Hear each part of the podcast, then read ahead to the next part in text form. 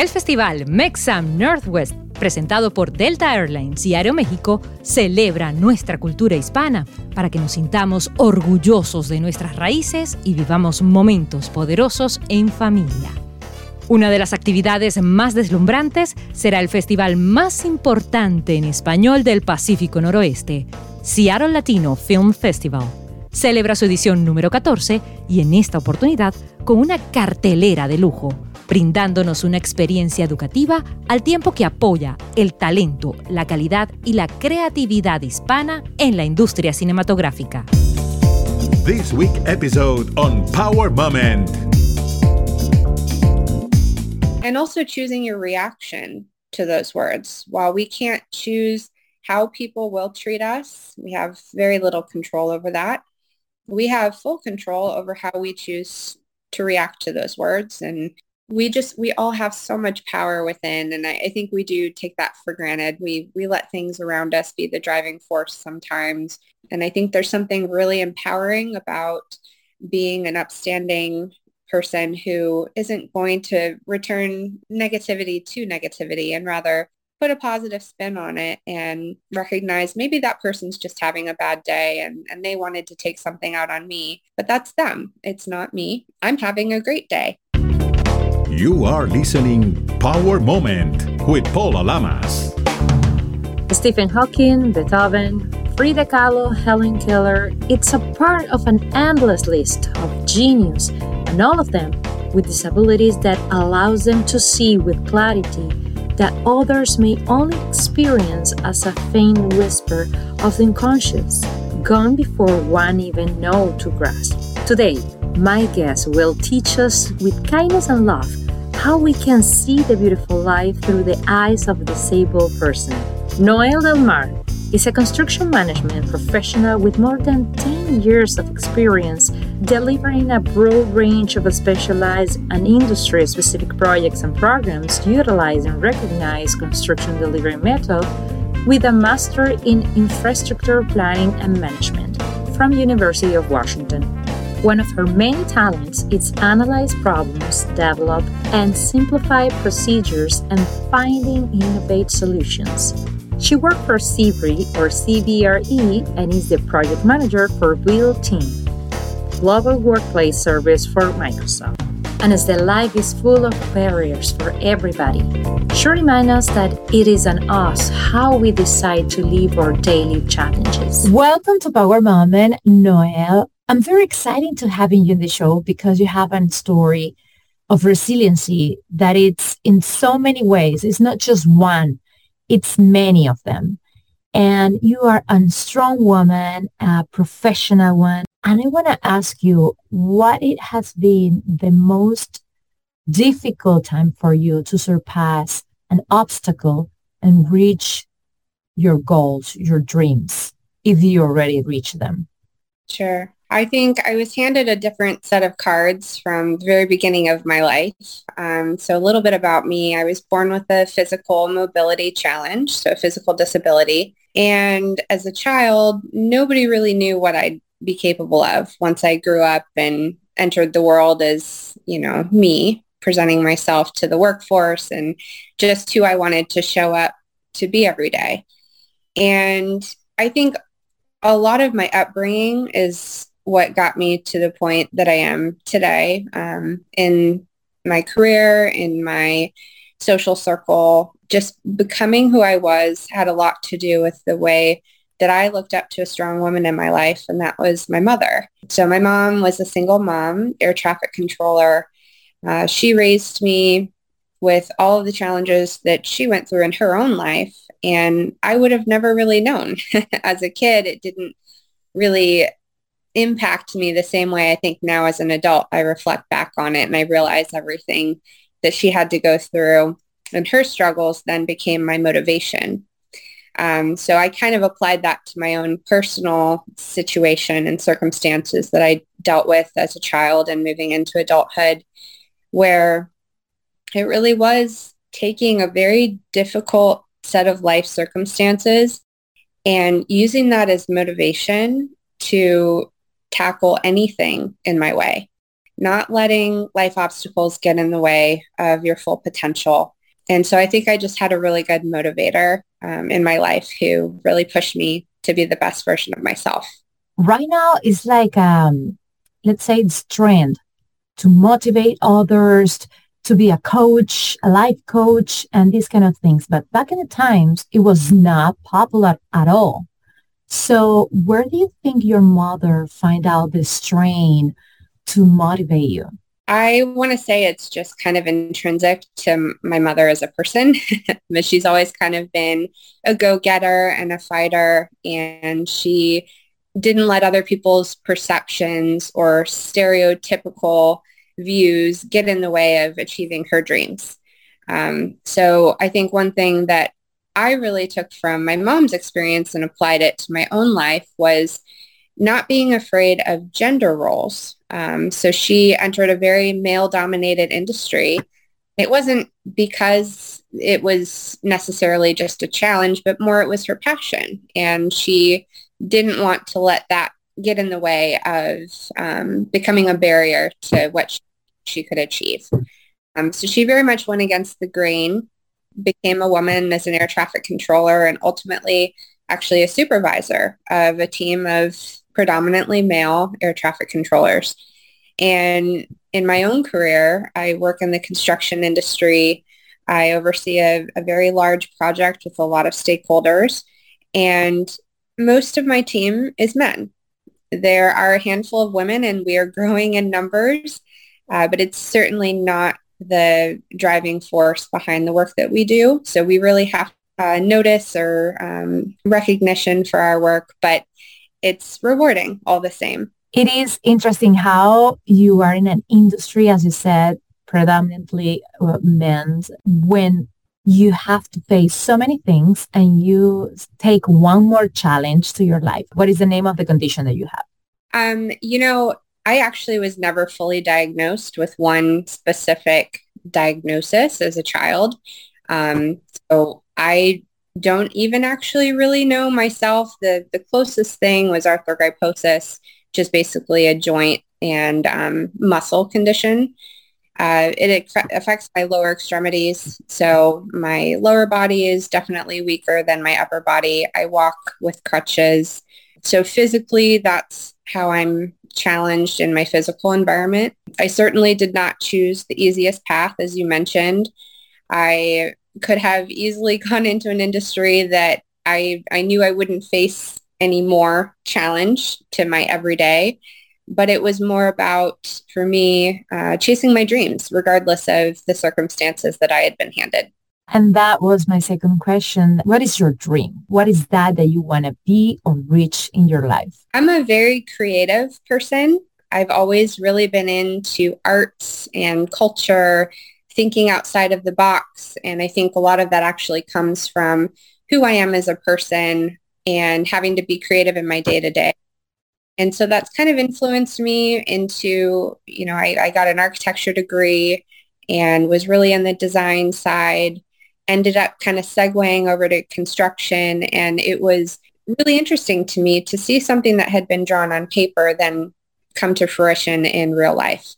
And so that's where construction and development really became my passion, was really seeing things come to life.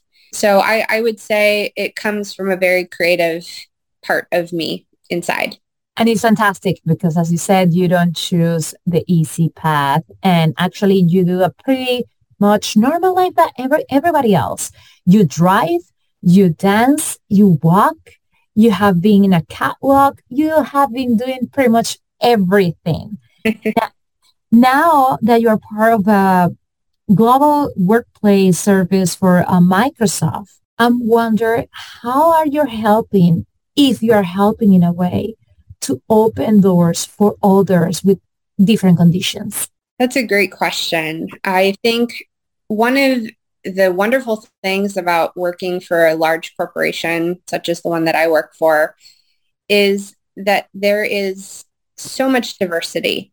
And there are teams within the company structure that really get together and focus on diversity, equity, and inclusion. And so these larger corporations tend to have um, what we call employee business resource groups. And I've always been interested and involved in just hearing other people's stories um, that are different than my own. I think it's really empowering to hear about other people's challenges as they've had in their career and even in their personal life and how that has been a, a barrier that they've overcome in their lives. And it gives me inspiration uh, to keep doing what I'm doing the best that I can. Um, just hearing their stories, it's sometimes more inspirational, I think, than anything when somebody says, you know, I was I was blind, um, I, or I became blind. I had vision and then I didn't, and I had to learn a whole new way of doing life. And the things that these people are able to achieve when you think they've they've been handed a, a, deck of cards that would otherwise make life very difficult, they've actually made something really beautiful out of it. So those stories inspire me as well. That's fantastic. I want to know something that probably will help kids, probably teenagers and adults. How do you take out power of the words that wants to hurt you? For example, from bullying people. Well, I think words matter and we as people have so much power within ourselves to choose to listen to those words or to choose to surpass them. And words really can bounce right off of you with the right mindset, knowing that you have the faith and, and confidence in yourself as a human being that you're going to show up one way regardless of what anybody else has to say about it. And I think that that comes from within firstly. It, it has to be a power that you recognize in yourself and choosing not to let those words get through to you and also choosing your reaction to those words. While we can't choose how people will treat us, we have very little control over that. We have full control over how we choose to react to those words and, and influences around us. And I think there's something really empowering about being an upstanding person who isn't going to return negative negativity to negativity and rather put a positive spin on it and recognize maybe that person's just having a bad day and, and they wanted to take something out on me, but that's them. It's not me. I'm having a great day and you move on. So I think it's just with it's within us. We all have the power to move past uh, negative words. Which is amazing. And it's, as you said, it is on us to take it or not give it, in, you know, the importance that they don't have. And what do you think about society right now? You think that sometimes society wants to protect and instead of that could hurt someone with a condition? What we have to learn as a, as a society I think the world right now is a very different world than we dealt with uh, decades ago. And in a lot of ways, very positive changes have come to light. And, you know, for example, specific to my situation, the um, inception of the ADA, the Americans with Disabilities Act, came out, I believe, a year after I was born, 1990. And that really kind of set the stage for inclusion um, of all people, regardless of ability. And it transcends beyond just disability. Um, we've made moves in, in terms of um, recognition of, of women's capabilities, both in the workforce and just being recognized for the power that we hold and um, the the autonomy that we have to live the lives that we want to live. Um, and I think in some ways society has done us a disservice over the years as well, um, where we've kind of taken a step back with some of the things you hear in the news currently. Um, so I think it's it's human nature to want to do better. I think it's it's one thing to say that, yep, we're going to treat everybody with respect and everybody's equal. It's another to do that and to mindfully choose to treat others um, with the same respect that we all want to be treated with. Um, so I think society has a huge impact and uh, a service to support people like me and others. Um, but I think that takes us all doing our individual parts to make the world just that much better. As an adult, as a woman, as a professional lady that it's uh, in the industry, rocking everything that you do, what do you think probably people does that has a misconception that you have to prove all the time that you know what to do and you are talented and you have to work probably twice or three times harder than anybody else? Sometimes that's very true. I kind of go both ways in my life. It's never just one way or the other, but sometimes I feel that I really do have to work just that much harder to be heard, um, to be trusted, to be respected as a, a, a source of information that people can rely on. And other times, dependent on the circumstances, I feel that I don't have anything that I need to prove to anyone because I am the best I, I can be and I'm, I'm doing my best every day. And you have to remind yourself, all of us should be doing this, that we're all doing our best. At the end of the day, um, no one's perfect and you don't owe anything to anyone. If, if you know that you're trying, you're really doing all that you can. That's important because we are always fighting for the perfection and, and be better and everything. And I think day by day, we forgot sometimes to enjoy the time, enjoying our moment and life, which is mm-hmm. important. Where do you find that strain to go forward every day? Ooh, that's a tough question. I think it comes down to mindfulness. At the start of any day, um, you choose how you're going to present yourself to the world. And for example, how do you start your day? first of all, taking care of yourself, um, not letting commitments of the day get in the way of taking care of you first. Um, so if that means getting your cup of coffee, if that's your thing in the morning, or making sure that you have something in your belly before you turn on your meetings for the day, um, taking care of yourself should always be a priority. And I think with that, you're showing self-respect and it's easier to put a positive mindset in place from the very beginning of the day. I think it's very easy in today's fast-paced world to let negative influences get into the picture when you're not respecting yourself and, and making sure that you're you're doing what you can to take care first. We forgot about ourselves. We are taking care of others all the time. Mothers about kids, kids about their friends, uh, sisters, brothers, husband about family, and if you're single about your friend, your mother, everybody else, but we forgot about ourselves. And I think uh, this uh, last two years teach us a little bit about it, that we have to first think about us and then think about others. This is like when you are like an airplane. You have to put your own mask first and then you can help others. If not, you're not going to make it. It's easy. what do you think have been the easiest time are these uh, lesson that you will treasure forever and you think that everybody else should know a little bit about it so they can probably practice it or sh- share it with others? You know, I'm going to pull from my childhood learning and interest, uh, learning multiple instruments. Practice makes perfect. So even if it's just the little things, maybe you want to get better at public speaking, or maybe as big as you want to be a CEO someday. Start doing the little things that will help get you to that point of feeling comfortable achieving that goal.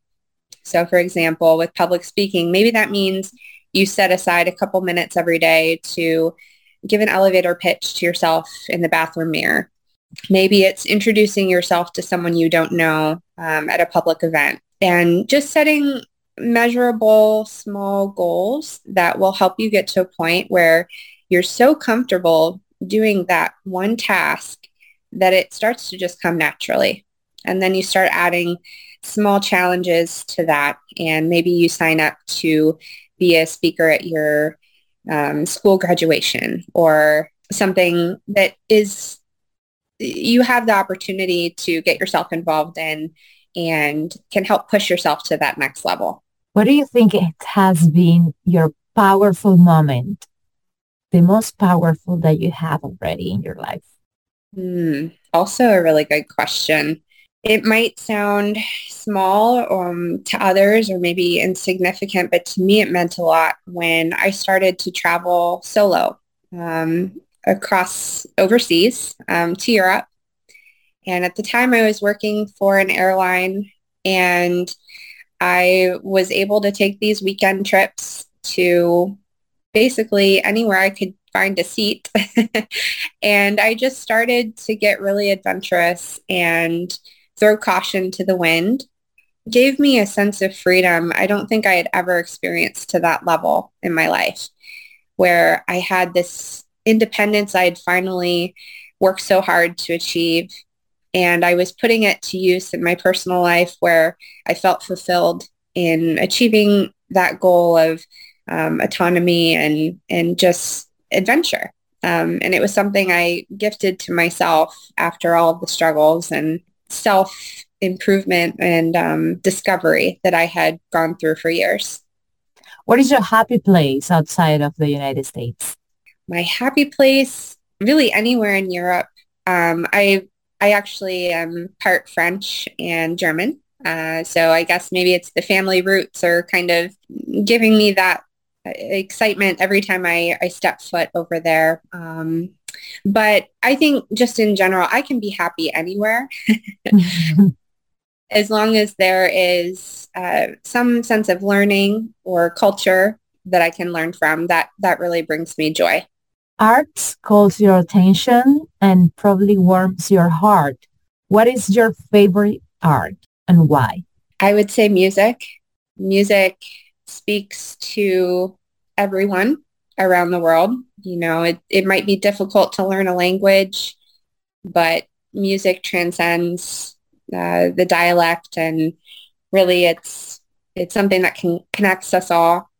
So I think that's probably to me the most beautiful art form. It is beautiful how we can connect with people without words, just with music, with those accords, uh, with that can transport us in different moods and different places with different people. And it is interesting because you have a bachelor in science, you have a master in uh, infrastructure, and it's very like rigid careers. But you have an artist soul, which is very soft. How do you mix these two different words inside of you? You know, that's that's something I hadn't really considered until you brought that up, but it's true. I, I think for me, I almost kind of use it as a niche in the teams that I work on where I, I work with a lot of people who are very technical or strategic. And I have something that maybe not many people do in the work that I do. And that is that creative mindset. So whereas some project managers might get caught up in, in the problems and statistics and numbers, I immediately start thinking of ways to look at things differently, how to solve problems with a different spin. And I've been able to use that to my advantage and um, be a different uh, vision, I suppose, to whatever the problem might arise. Do you think that we take for granted resiliency? I think we do. I think even when you think of giving someone a second chance. Um, and that's sort of a, a gift of resiliency and a reminder to others that we can always change. We can always overcome. The circumstances that we deal with day to day don't have to be a challenge if we choose to look at them differently or find ways to uh, think outside of the box and, and approach things from a different light.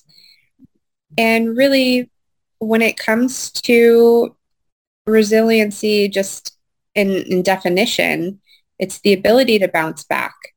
So when life gives you lemons, you should probably consider making lemonade. it's um it's up to us to find it within ourselves, um, turning situations around we just we all have so much power within and I, I, think we do take that for granted. We we let things around us be the driving force sometimes rather than choosing to uplift our souls and make changes that make life that much better. Do you think that we have to uh, improve our streets or buildings and in general our uh, cities and states to help others have more access independently if they had a discapacity or not? I actually, my master's thesis uh, was about the accessibility within the city of Seattle specifically. So speaking specific to our community here, there is much improvement that can be done in that respect. A lot of it is difficult just given the topography of the city and it's on a waterfront. So um, naturally, some of those streets are not super accessible just based on incline. Um, but there are little things, the, the curbs that wheelchairs need to be able to um, surpass with the right slope and uh, ramps at the right locations at crosswalks, even to doorknobs on doors, which are they you you turn with your wrist. That's actually a, a very challenging thing in terms of motion for some um, people who are differently abled. There are just little things that we can do to make the world that much easier for all. I experience it on a daily basis, and uh, I'm I'm fortunate, and maybe I, I do take it for granted sometimes that I, I always find a way around it. Um, I choose not to let those things get to me, but for some people it's it's not really a choice. If if there's an accessible bathroom that's in a location of a building which is only accessible by two stairs it's a kind of you, you know it defeats the purpose. If you're in a wheelchair how are you supposed to get up those two stairs to be able to use the accessible bathroom? And those are types of design challenges i see in the work that i do that i've done over the years Thank you so much for your time, for this conversation, for your good vibe, and for teaching us that we have to be aware more about our community in order to go every single walk forward and uh, be more happier, definitely, as a society. Yes, definitely. Thank you for having me, Paula. You are listening Power Moment with Paula Lamas. Antes de continuar, un consejo poderoso. Semana del 9 de octubre. Esta semana comienza con día de luna llena en Aries y eso significa que vamos a tener mucho movimiento en términos de las relaciones. Se pone sobre el tapete todo lo que tiene que ver con el equilibrio entre tú y los otros el consejo que te doy es que pongas tus necesidades y tus prioridades sobre la mesa y las analices antes de querer atender las necesidades de los demás. Soy Clara Ruiz y si quieres saber cómo estos tránsitos te impactan directamente en tu carta, me puedes encontrar en Instagram en arroba el mundo de Clara. You can follow Power Moment in social media at Power Lamas in Twitter and Instagram. In Facebook, Power Moment with Paula Lamas. This is a GGSI production.